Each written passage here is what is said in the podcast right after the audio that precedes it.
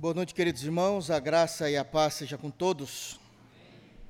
Quero pedir aos irmãos que abram suas Bíblias no livro de Esdras, para que nós possamos dar continuidade em nossa exposição desse santo livro, no capítulo 7. E nós vamos reler o texto da semana passada, visto que eu consegui pregar apenas o versículo de número 25. Mas nós iremos relê-lo para que possamos ter toda a compreensão do contexto daquilo que está sendo dito no livro. Então, dos versos 25 a 28. Esdras, capítulo 7. Nós iremos ler dos versos de número 25 a 28. E com a graça de Deus, hoje nós terminamos. Amém? Palavras do rei Artaxerxes, documentado possivelmente pelo próprio Esdras, e é dito assim: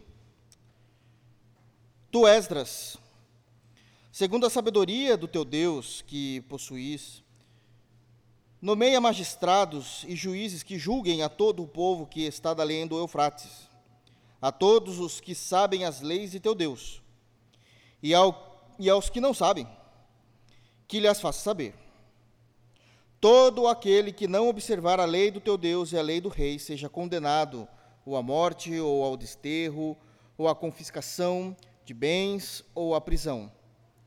Bendito seja o Senhor, Deus de nossos pais, que deste modo moveu o coração do rei para ornar a casa do Senhor, a qual está em Jerusalém, e que estendeu para mim a sua misericórdia perante o rei, os seus conselheiros e todos os seus príncipes poderosos Assim me animei, segundo a boa mão do Senhor, meu Deus, sobre mim, e ajuntei de Israel alguns chefes para subirem comigo. Amém. Feche teus olhos, vamos orar. Deus de graça, é no santo nome de Jesus e por Jesus que nós nos reunimos aqui. Tua é a glória, a adoração, o louvor, a majestade. Teu é o culto. E aqui nós lhe prestamos, Senhor. Cantamos ao teu santo nome e agora temos o prazer de ouvir a tua palavra.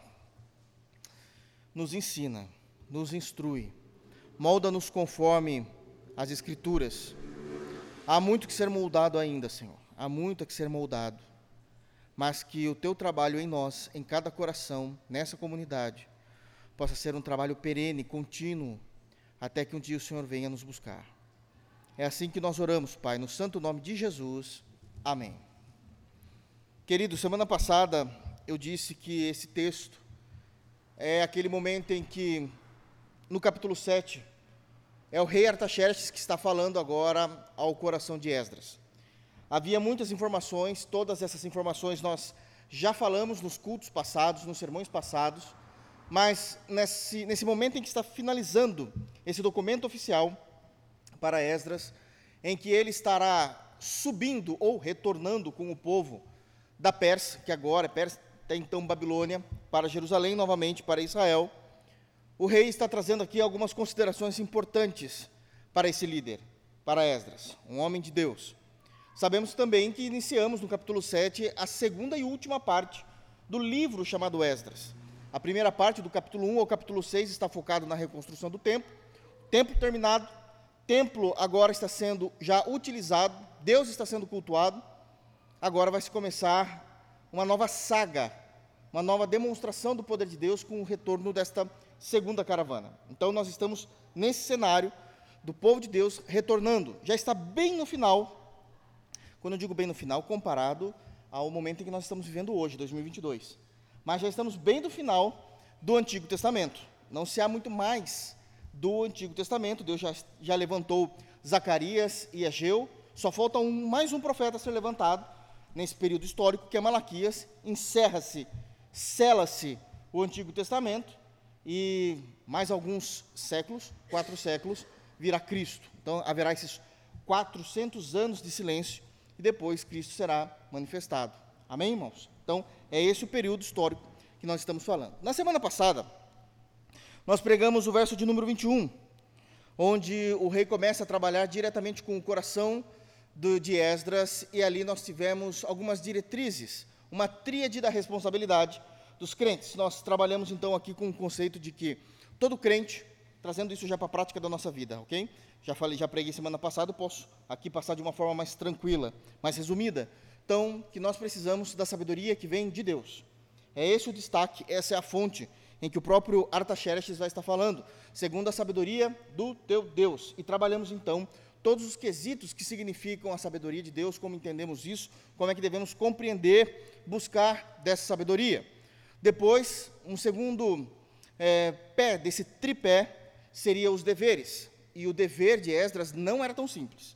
Era constituir a justiça, constituir homens ilibados que pudessem fazer com que a nação voltasse a funcionar como ela deveria em sociedade. Leis deveriam ser estabelecidas e este era então o seu dever.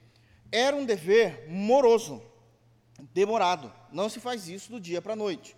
Da mesma forma como todos nós temos os nossos deveres, sabemos que muitas vezes isso leva tempo para acontecer.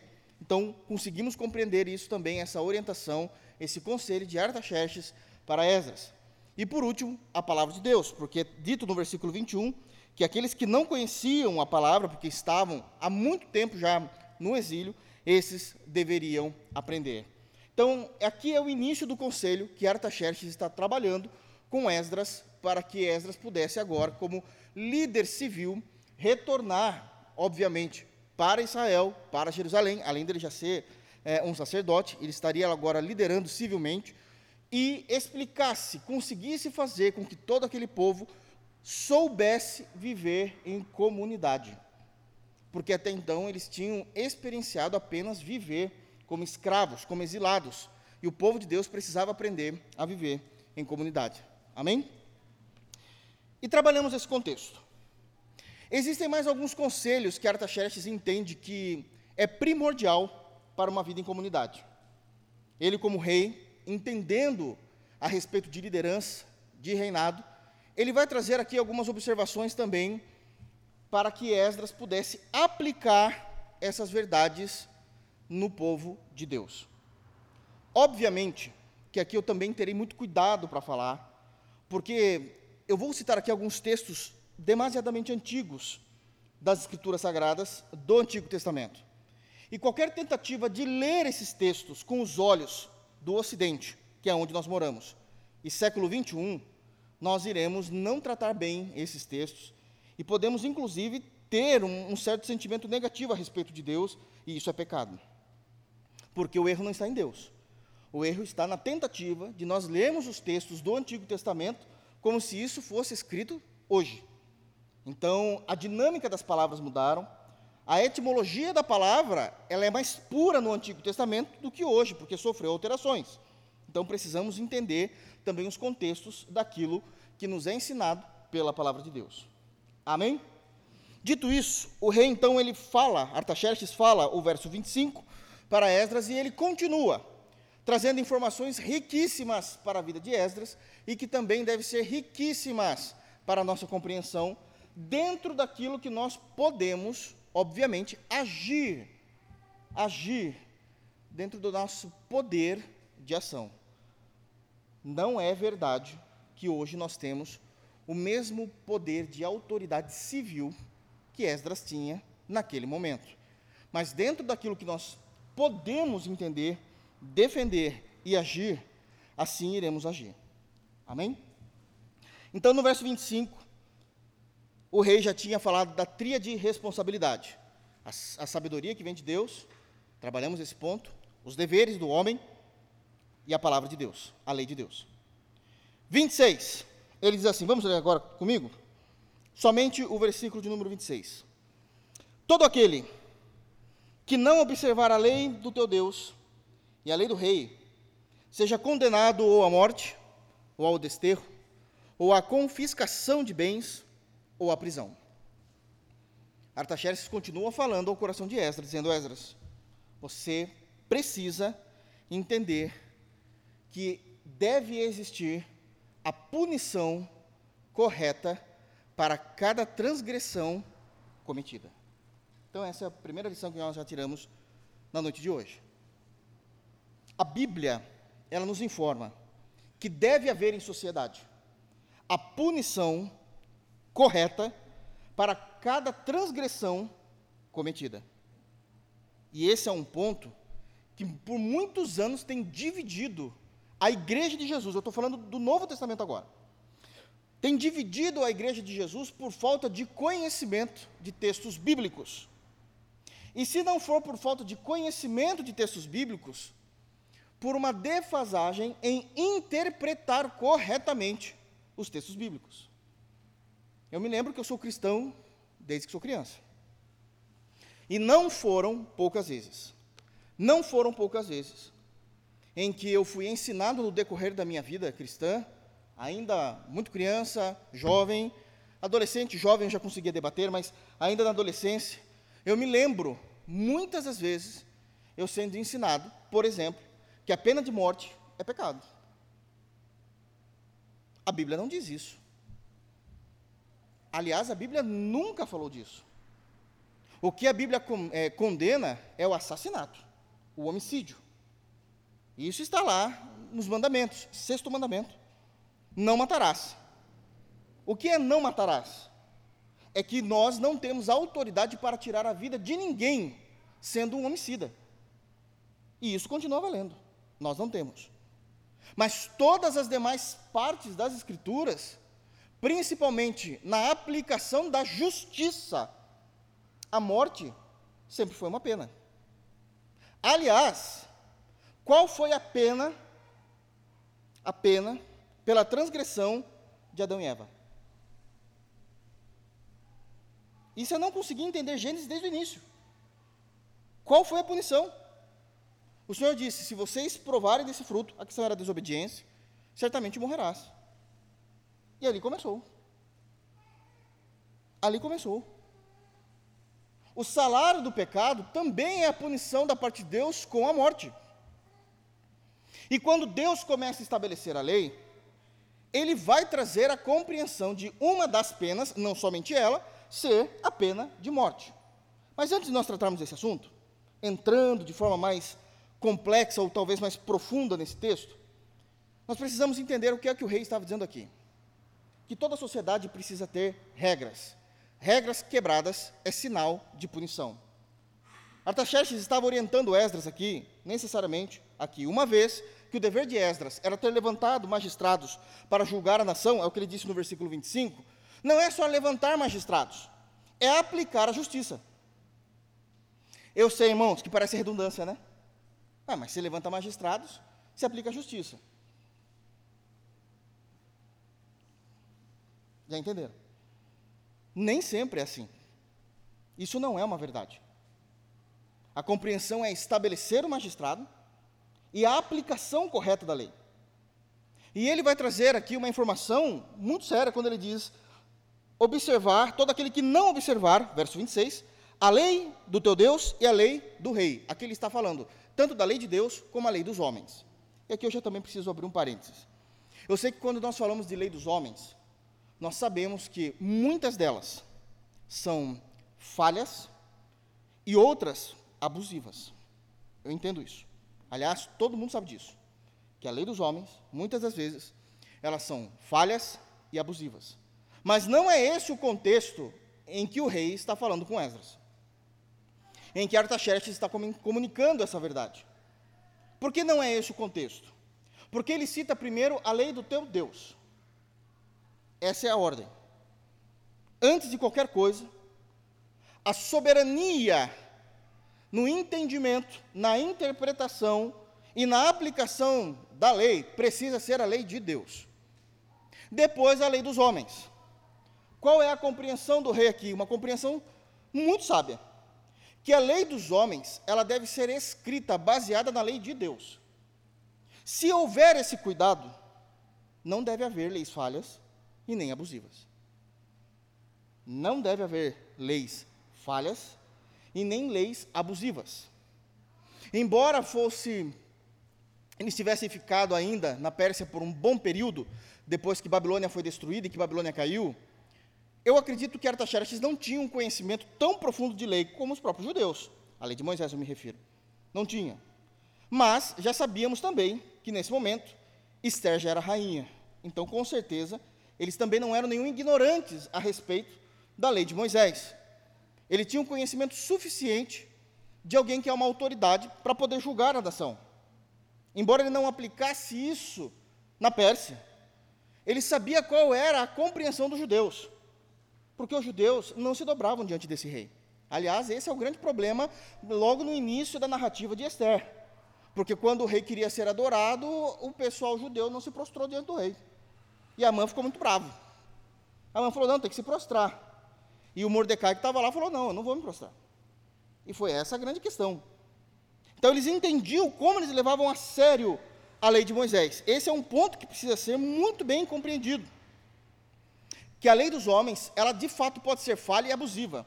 Mas se ela está debaixo da lei de Deus, esse erro ele será muito comedido.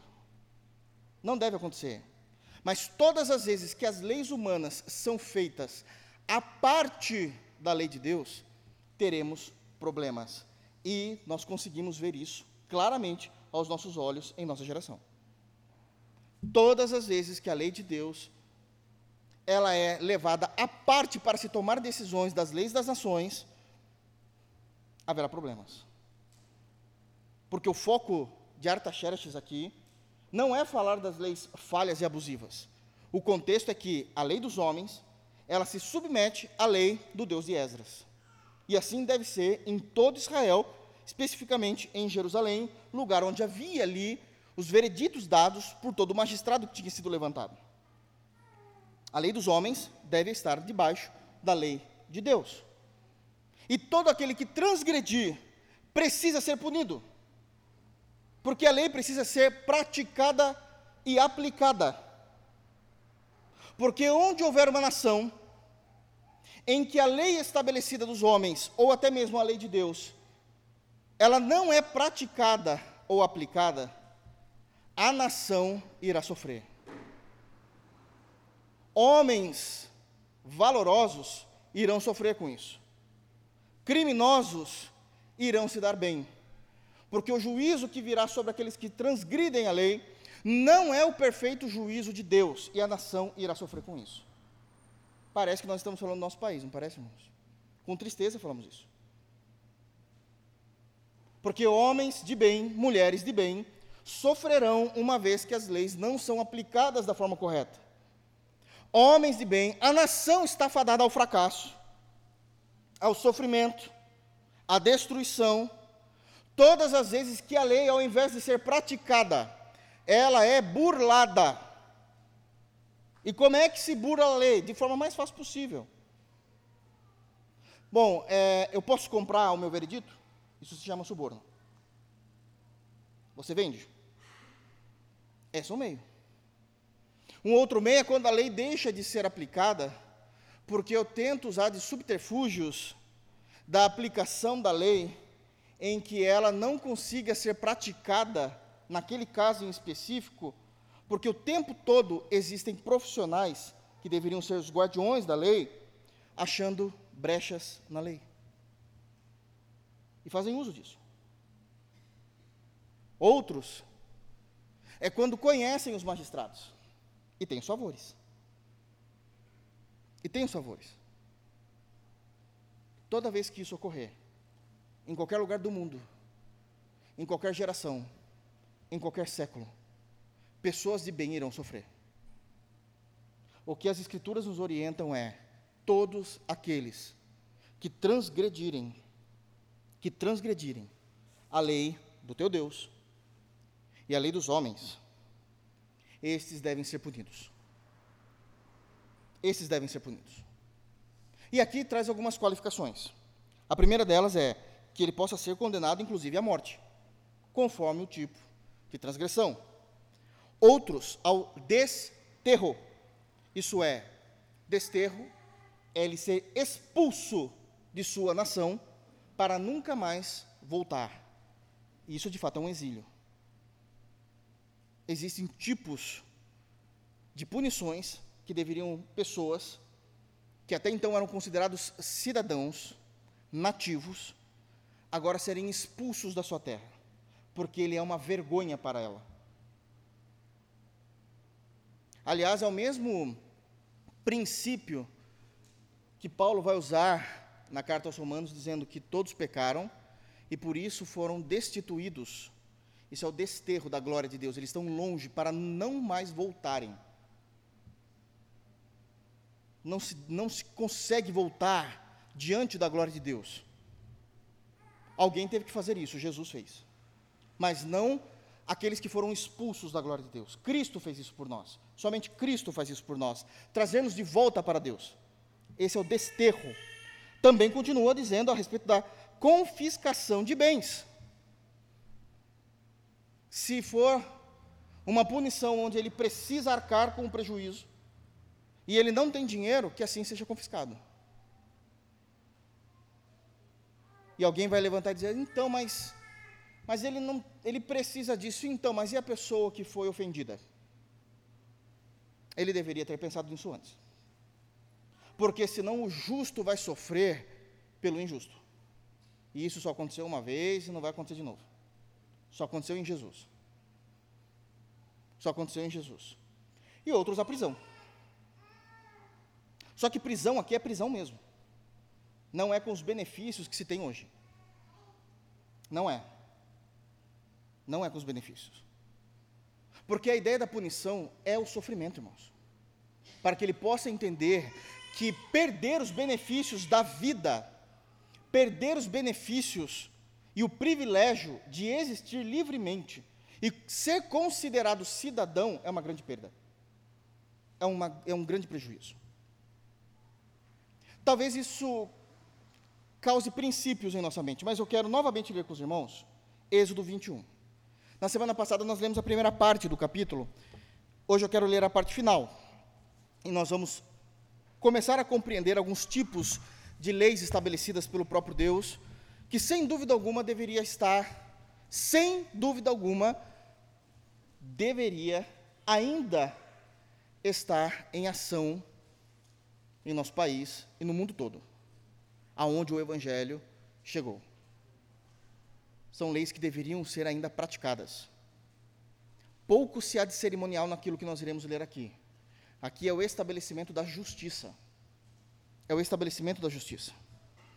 Êxodo capítulo 21, a partir do versículo 12, nós vamos ver aqui alguns princípios do que o próprio Senhor Deus ensinou-nos e como isso deveria acontecer já em Israel, que é uma vida em sociedade. E isso foi praticado por um grande período de tempo e depois isso foi se perdendo. Tem muita lei aqui. Eu só vou ler o capítulo 21 a partir do versículo de número 12, para que nós possamos ter uma ideia. Olha o que é dito. Posso ler? Eu quero que todos abram. A palavra de Deus ela é viva e eficaz. Eu preciso que os irmãos leiam. Isso precisa ter vida em nossos corações. Quem ferir. É aqui que nós precisamos ter aquele cuidado, irmãos. Eu preciso ter muito cuidado em ler isso aqui para não dar a entender um significado diferente, porque isso daqui foi escrito há 3.500 anos antes de Cristo. Depois de Cristo, nós temos mais dois mil anos. Então a gente está falando de um texto dado por Deus por no mínimo 5.500 anos. O Ocidente nem era ainda descoberto em nosso mundo, mundo novo, isso aqui é mundo novo, não era descoberto, e nós não podemos ler com os olhos da lei do Ocidente mas com os olhos da lei daquele momento. Eu explico quando necessário for, ok? Para que não haja em nosso coração um sentimento de que Deus é injusto ou ruim. Deus é santo, e eu explico isso. Então vamos lá. Quem ferir a outro, de modo que este morra, também será morto. Simples e elegante. Essa é a punição de Deus. Está perfeitamente de acordo com a maneira como Artaxerxes disse não deve haver ninguém, Esdras, que venha transgredir a lei, mesmo que seja com a pena de morte. Se alguém matou, não estamos falando de defesa, de autodefesa ou legítima defesa, estamos falando de um assassino. Se ele matou, que ele morra. Isso iria purificar a sociedade. Isso iria fazer com que pessoas e famílias de bem estivessem a salvos. O problema é que, eu nem sei se vai deixar aí para o YouTube essa pregação, né? Por que eu digo isso?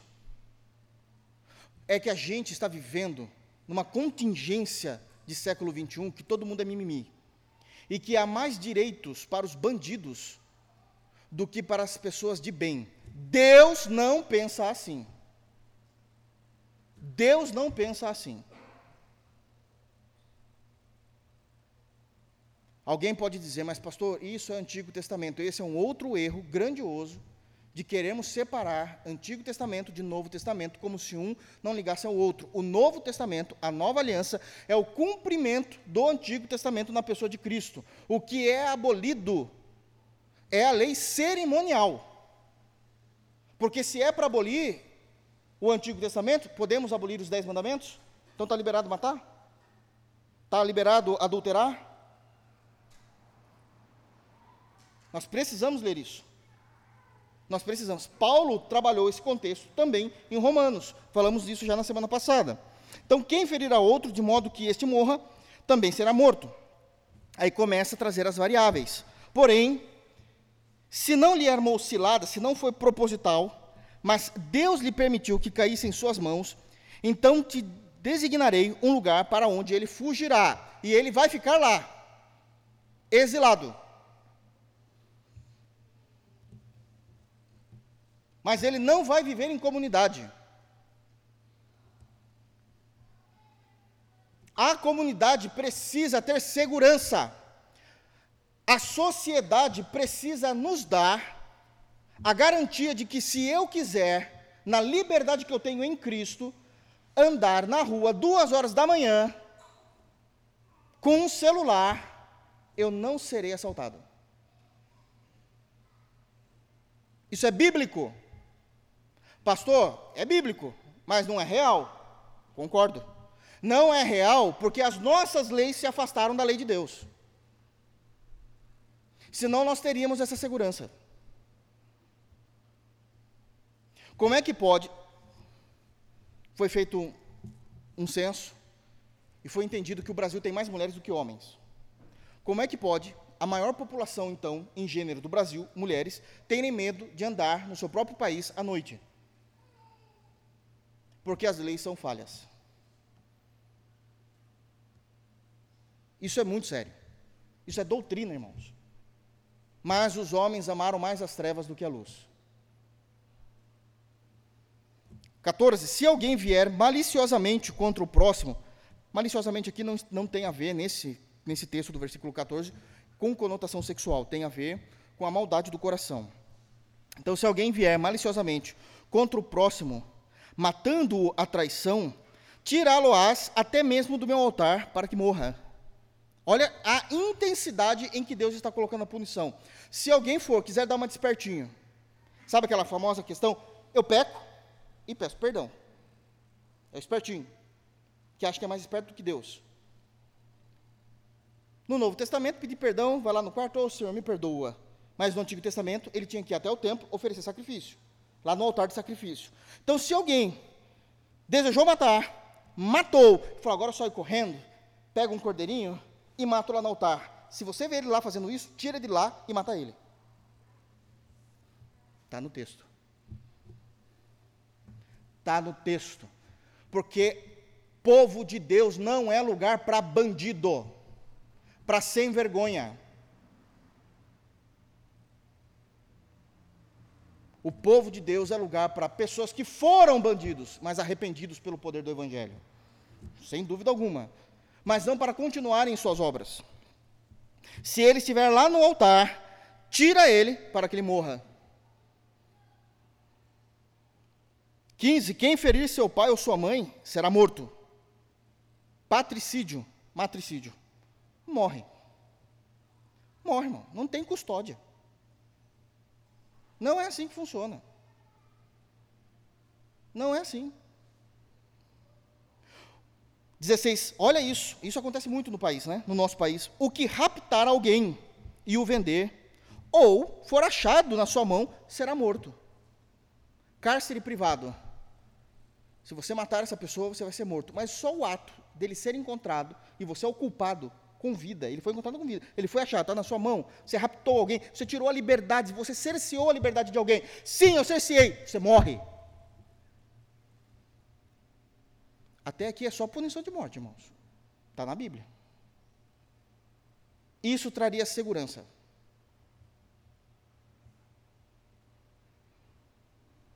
Quem amaldiçoar, 17, quem amaldiçoar seu pai ou sua mãe será morto. A ideia de que a família é sagrada. 18. Se dois brigarem, ferindo um ao outro com pedra, naquele tempo lá valia de tudo, né? O que achou na, no chão vale de arma, né? Então, se dois brigarem ferindo um ao outro com pedra, ou com o punho, no, no murro, né? E o ferido não morrer, mas cair de cama, se ele tornar a levantar-se e andar fora, apoiado ao seu bordão, então será absolvido aquele que o feriu. Somente lhe pagará o tempo que perdeu e o fará curar-se totalmente. Então não tirou a vida, ok. Ele ficou um tempo inutilizável. Esse é o texto. É, o texto está sendo bem escrachado aqui. Ele ficou um bom tempo sem poder fazer nada. Ele, ou seja, não conseguiu trabalhar, não conseguiu o sustento da sua família. Bom, quem fez isso que custeia a família? Isso é lei. Poxa, mas eu também tenho vários filhos, o problema é seu. Você não fez? Custeia a família de quem você feriu. Aquela criança que ficou sem o pai trazer o seu sustento, não pode sofrer pelo teu erro. Então sustente a família. E você vai fazer isso até que ele consiga se curar totalmente. Não é assim, poxa, já ajudei um mês e meio, mas a pessoa vai ficar de cama por seis meses, então é por seis meses que você vai honrar isso aí.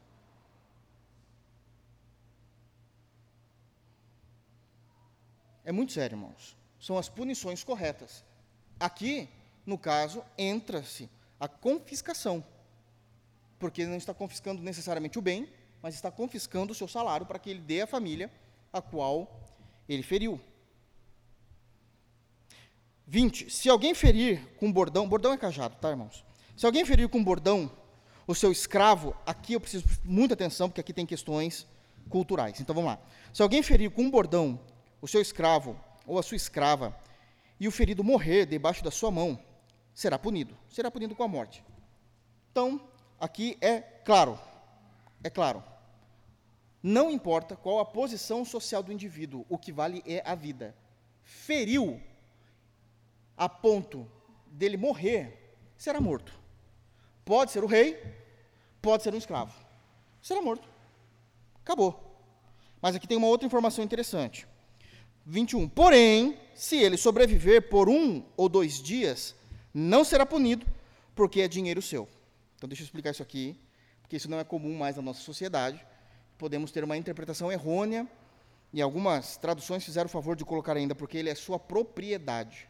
Ah, essas traduções, né? Então, isso parece que está fazendo do escravo um objeto. E parece mesmo quando nós olhamos com os nossos olhos, de Ocidente, século 22, muita coisa foi mudada culturalmente. Mas o Senhor está guardando o escravo aqui. Por quê? Eu preciso entender o seguinte, vamos lá, vamos trazer o contexto disso.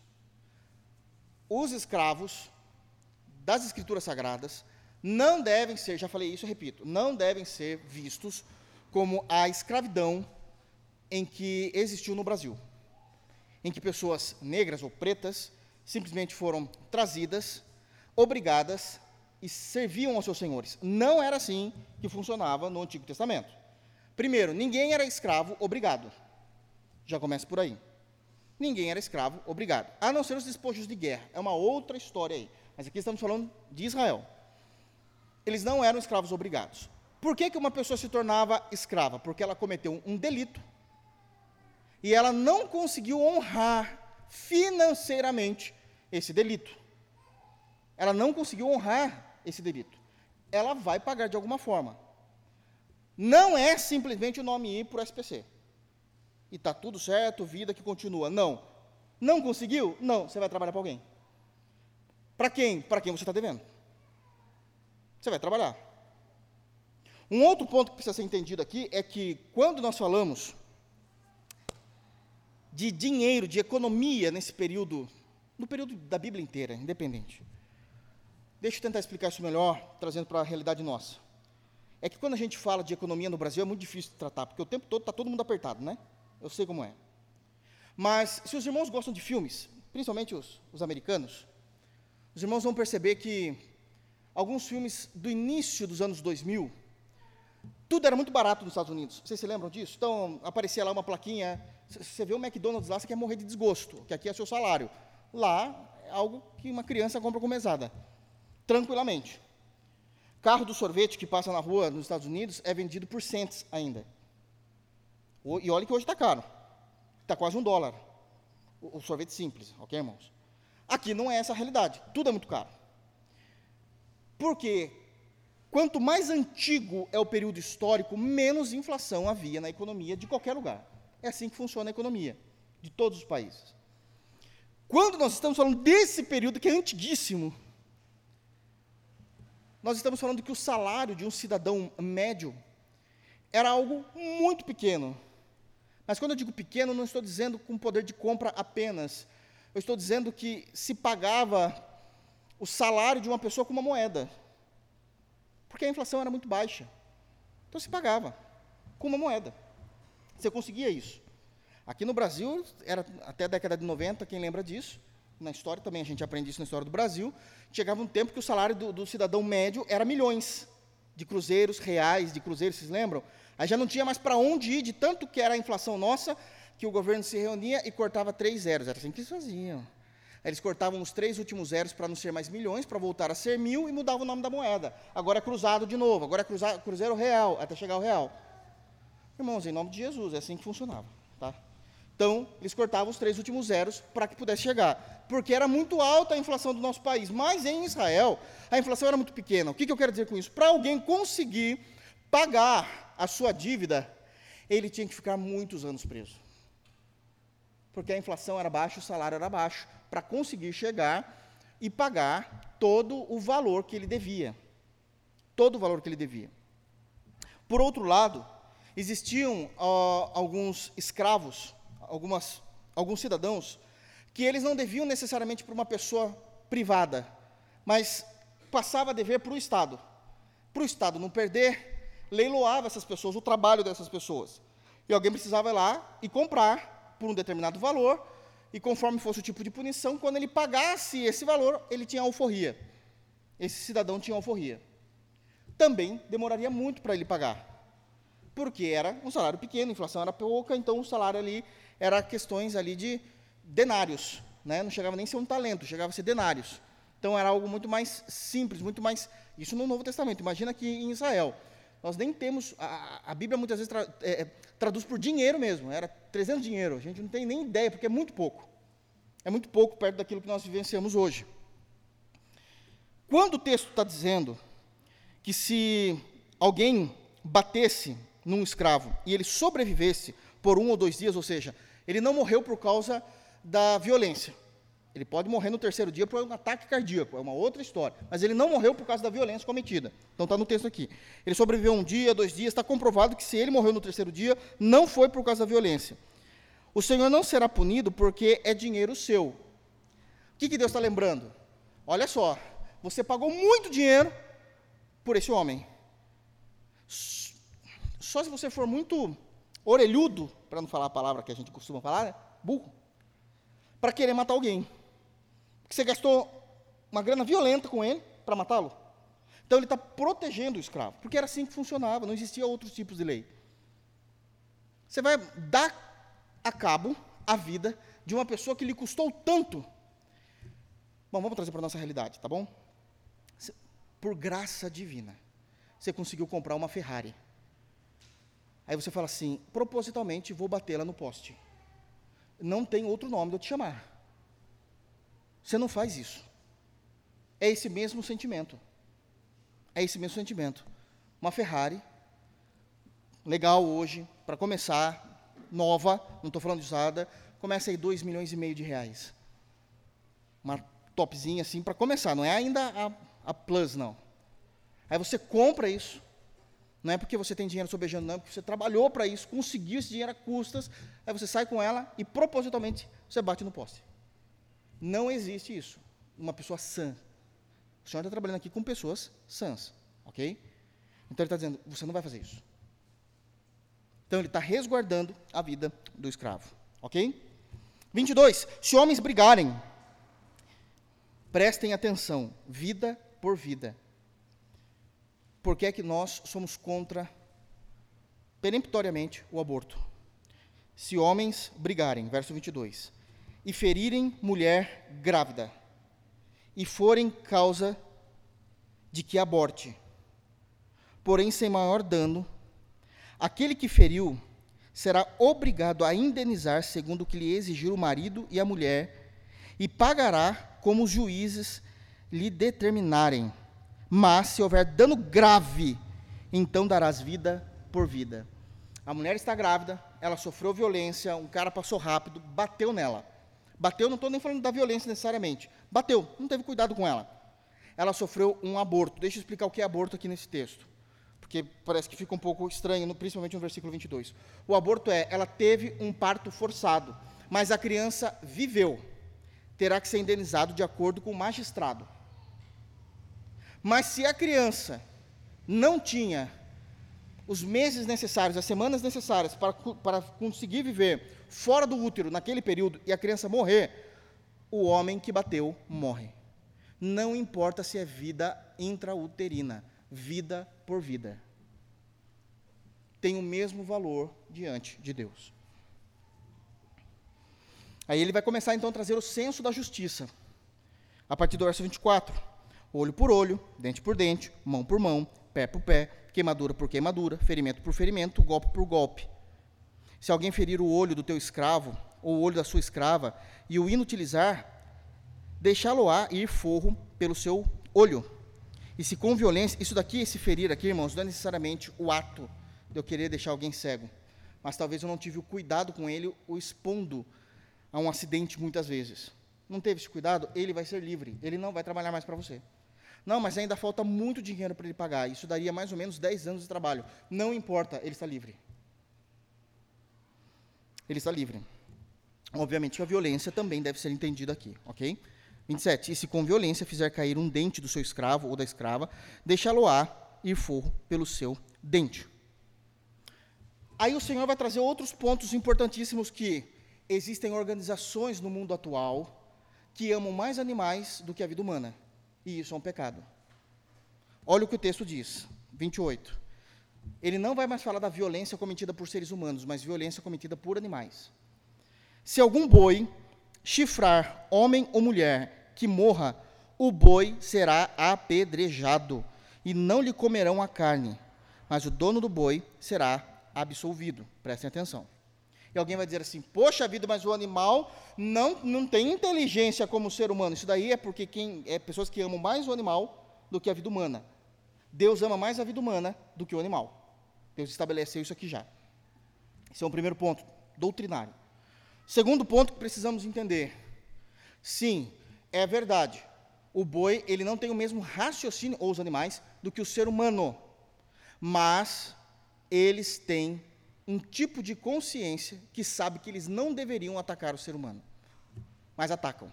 Por que atacam? Porque quando Adão e Eva cometeram um pecado, um dos pecados é que maldita seria a terra. Eles também estão debaixo da maldição do pecado eles também estão. Quando diz que a terra iria produzir espinhos e abrolhos, isso é com uma consequência do pecado na natureza. Com uma consequência do pecado na natureza. E isso vai ser sempre assim, pastor? Não. Um dia o Senhor irá redimir todas as coisas quando ele voltar. Isso está escrito em Romanos, capítulo 8, em que a natureza está esperando a expectativa da revelação dos filhos de Deus onde o Senhor irá restaurar a terra, a natureza, de tal maneira que ela não estará mais debaixo do pecado. E já adiantando, a gente vai voltar aqui, mas eu queria abrir, é muita doutrina nesses textos, irmãos, então vamos lá. Eu queria que os irmãos abrissem, por favor, em Isaías 65. Mas deixa marcado o Êxodo 21. Em Isaías 65, a partir do versículo. Eu só vou ler e explico o versículo 25. A gente vai ler a partir do 20. Só explico o 25 para que possa haver um contexto ideal. Esse é o texto em que o profeta Isaías cheio do Espírito Santo, ele está profetizando, ensinando a respeito de novos céus e nova terra. Então, novos céus e nova terra não é uma temática exclusiva do Novo Testamento. Novos céus e nova terra é uma temática do povo de Deus. O povo de Deus já tinha sido orientado a respeito desses assuntos. Obviamente que no Novo Testamento nós temos mais riqueza de detalhes a respeito desses assuntos, mas no Antigo Testamento já havia essas informações.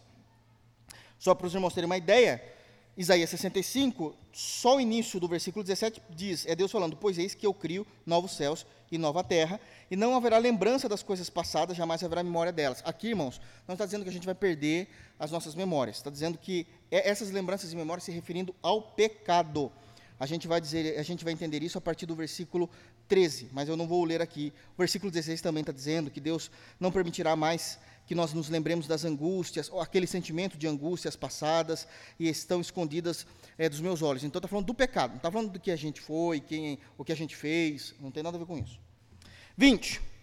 Não haverá mais nela, novos céus, nova terra, criança para viver poucos dias, nem velho que não cumpra os seus porque morrer aos 100 anos é morrer ainda jovem, ou seja, não haverá morte, isso significa uma segurança da eternidade, e quem pecar só aos 100 anos será amaldiçoado. É uma ideia de uma é um número dito que isso nunca haverá, não vai chegar. Quem é que consegue viver 100 anos sem pecado?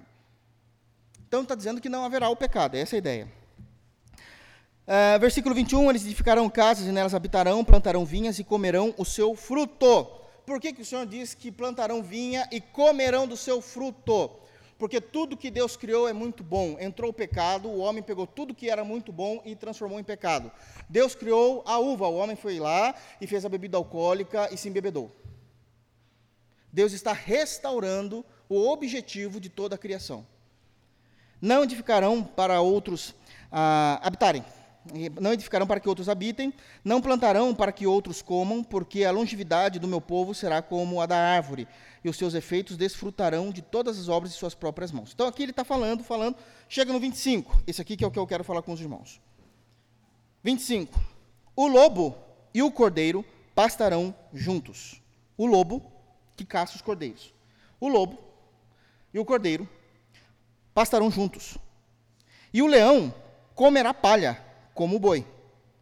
Pó será a comida da serpente, ou seja, não fará mais mal essa animária do campo. Não se fará mal, nem dano algum, em todo o meu santo monte, diz o Senhor. Porque houve agora a restauração. Pastor, vai haver animais? Meu Deus. Meu Deus, Deus não tem plano B, nenhum dos seus planos podem ser frustrados. O plano de Deus em Gênesis era que o homem habitasse na terra e assim será. Então, assim, os animais hoje que morrem não vão para o céu, porque no céu não tem animal, mas em novos céus e nova terra haverá. Para quem está acompanhando as pregações de Mateus, está entendendo o que eu estou falando. Porque os céus hoje não é o destino final da igreja.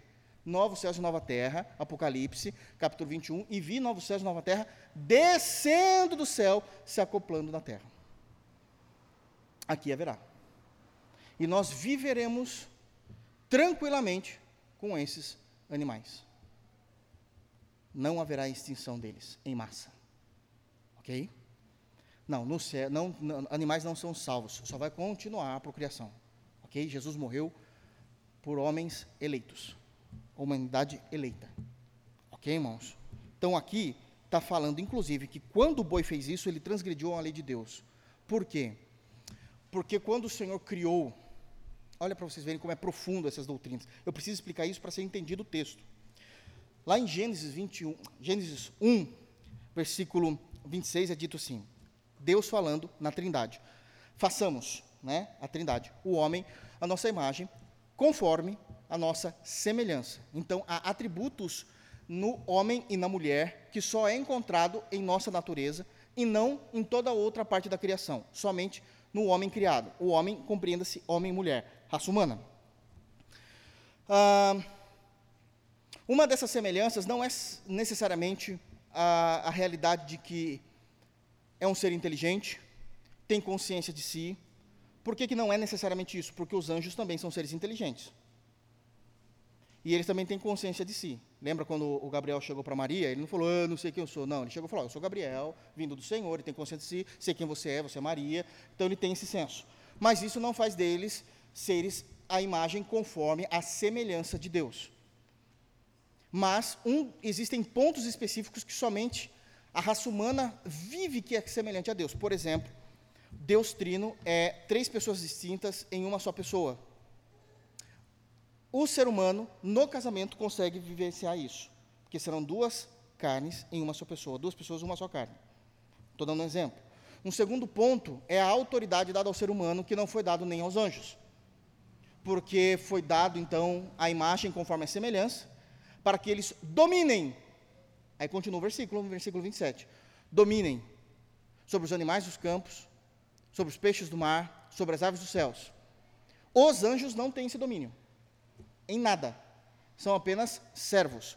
Ao homem foi dada essa característica de domínio. Esse domínio faz parte da imagem conforme a semelhança. Já estou adiantando aí a exposição de gente que está me pedindo Gênesis aqui, né? Então, já faz parte da compreensão de domínio. Como é que havia esse domínio? Agora, mais difícil de crer. Crer. É o trabalho.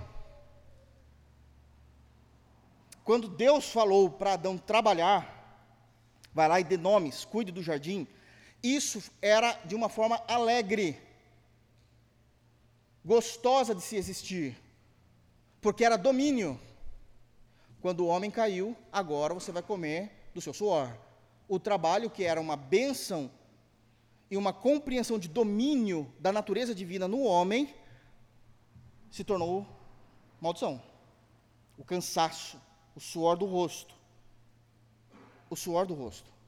Nesse momento, os animais não atacavam o primeiro casal, antes da queda. Depois passaram a fazer isso. Por isso que o Senhor irá restaurar, e Isaías 65 profetiza isso. Essa já restauração acontecendo. Então, os bois, todos os animais que transgredirem essa lei, sofrerão também. Amém? Eu não vou chegar no 20, né? Não vou, né, irmãos? Nem voltei para Esdras ainda. Se alguém, vamos lá, olha só, 22, 32, perdão. Lá em Êxodo 21. Nós estamos falando de leis, as punições. Eu estou dando um capítulo. A Bíblia, em Êxodo e Levítico, só tem lei. Eu estou falando de um capítulo. Olha como já iria melhorar a nossa sociedade. Se seguisse só esse capítulo. 32. Olha que interessante. Se o boi chifrar um escravo ou uma escrava. É isso? Não, não, eu pulei, né, irmãos? Eu pulei. É o 30. É o 29. Mas se o boi, dantes, era dado a chifrar e o seu dono era disso conhecedor e não o prendeu, e o boi matar homem ou mulher, o boi será apedrejado e também será morto o seu dono. Você quer ter animal? você sabe que o seu animal é perigoso. Vou dar um exemplo aqui. Não é 100% isso, eu sei disso. Conheço pitbulls que são muito mansinhos, mas tem uns que são difíceis. Você sabe que o seu cachorro, ele é perigoso. Você já tem conhecimento disso. E ele escapou por falta de seus cuidados e matou alguém. O cachorro morre e você morre. Está no texto bíblico. Claro como a luz do meio-dia. Se lhe for exigido resgate, dará então como resgate da sua vida tudo o que lhe for exigido. Existe aqui uma cláusula de exceção. Se a família que perdeu um ente querido disser, olha, não precisa matá-lo, mas eu quero tanto, você vai pagar. Quanto for exigido. É, em muitos casos é melhor a pessoa morrer, porque senão ele vai ser escravo para o resto da vida. É essa a ideia. 31. Quer tenha chifrado um filho, quer tenha chifrado uma filha, este julgamento lhe será aplicado. Se o boi chifrar um escravo ou uma escrava, dar-se-ão 30 ciclos de prata ao senhor destes, e o boi será apedrejado. Apedrejado. Se alguém deixar aberta uma cova ou alguém cavar uma cova e não a tapar, e nela cair boi ou jumento, o dono da cova o pagará. Pagará dinheiro ao seu dono, mas o animal morto será seu. Então eu abri uma cova, um buraco, deixei lá. Isso era muito comum naquela época, talvez procurando poço d'água. Não tampei, não dei os devidos cuidados. E veio um animal do campo, que era do, do meu vizinho, ele caiu ali e ele morreu. O animal morto é meu, mas eu terei que agora restituir isso financeiramente. Está vendo? Não há danos para as pessoas de bem, irmãos. Não há danos na lei de Deus. Não há danos para as pessoas de bem. 35. Se um boi de um homem ferir o boi de outro, a briga dos bois, e o boi ferido morrer, venderão o boi vivo e repartirão o valor e dividirão entre si o boi morto, porque o boi morto pode ser vendido para carne, para consumo. Mas, 36. Se for notório que o boi né, era já dantes chifrador, bravo, e o seu dono não o prendeu, certamente pagará boi por boi, porém o, o morto será seu porque não há danos.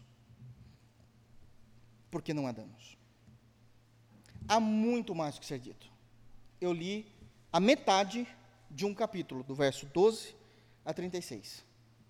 O quanto a nossa sociedade seria beneficiada, quanto as sociedades espalhadas em todas as nações seriam beneficiadas se seguissem a lei do nosso Deus. Pessoas de bem estariam protegidas estariam asseguradas. Os maus, os perversos, iriam pagar, ou com a vida, ou com o desterro, ou com a confiscação, o boi será só seu agora, nesse caso, as confiscações, ou a prisão. E assim seria. Ou assim seria. Todas as nações que se esqueceram de Deus sofrem por causa disso uma palavra de esperança. Um dia, nós, os salvos, viveremos numa nação como essa, perfeita e santa. Essas leis não serão aplicadas em novo céu e nova terra, porque não haverá a possibilidade de danos para o povo de Deus quando todos estivermos reunidos em Cristo, em novos céus e nova terra.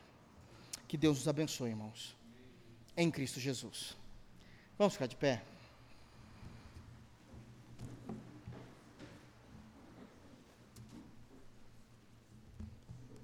Vamos orar? Feche os teus olhos.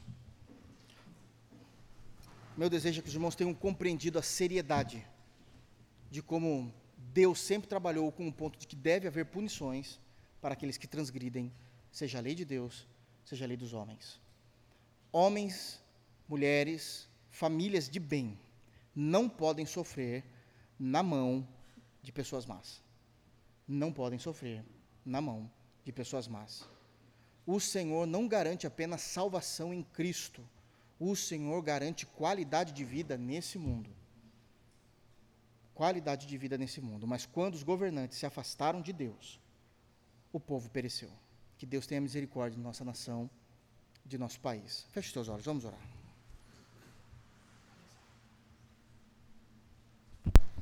Oremos, irmãos. Pai Santo, nosso eterno e glorioso Deus. No bendito nome do Senhor Jesus Cristo, te damos graça por mais um dia que o Senhor permitiu da nossa igreja local estar reunida aqui para cultuar ao Senhor, para ouvirmos a Sua santa e bendita palavra, as verdades das Escrituras. Hoje aprendemos, Senhor, que as Tuas leis refletem o teu caráter, a tua retidão, a tua santidade, a tua perfeição. Também aprendemos que, embora as nações tenham virado as costas para o Senhor, nós aguardamos novos céus e nova terra onde habitará a justiça, onde estaremos para sempre com o Senhor, reinando e adorando o Senhor por toda a eternidade. Obrigado por tudo. Nos leve em paz para nossa casa. Nos livra do mal. Nos livra de todas as tentações.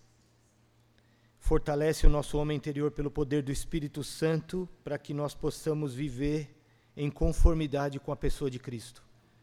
Faze-nos mais parecidos com Jesus, porque nisso o Senhor será glorificado na nossa vida. Obrigado, em nome do Senhor Jesus. Amém Que a graça de nosso Senhor Jesus Cristo, o amor de Deus Pai, a comunhão do Espírito Santo esteja sobre todos nós hoje e sempre. Amém. Vão na paz e na graça do Senhor, irmãos.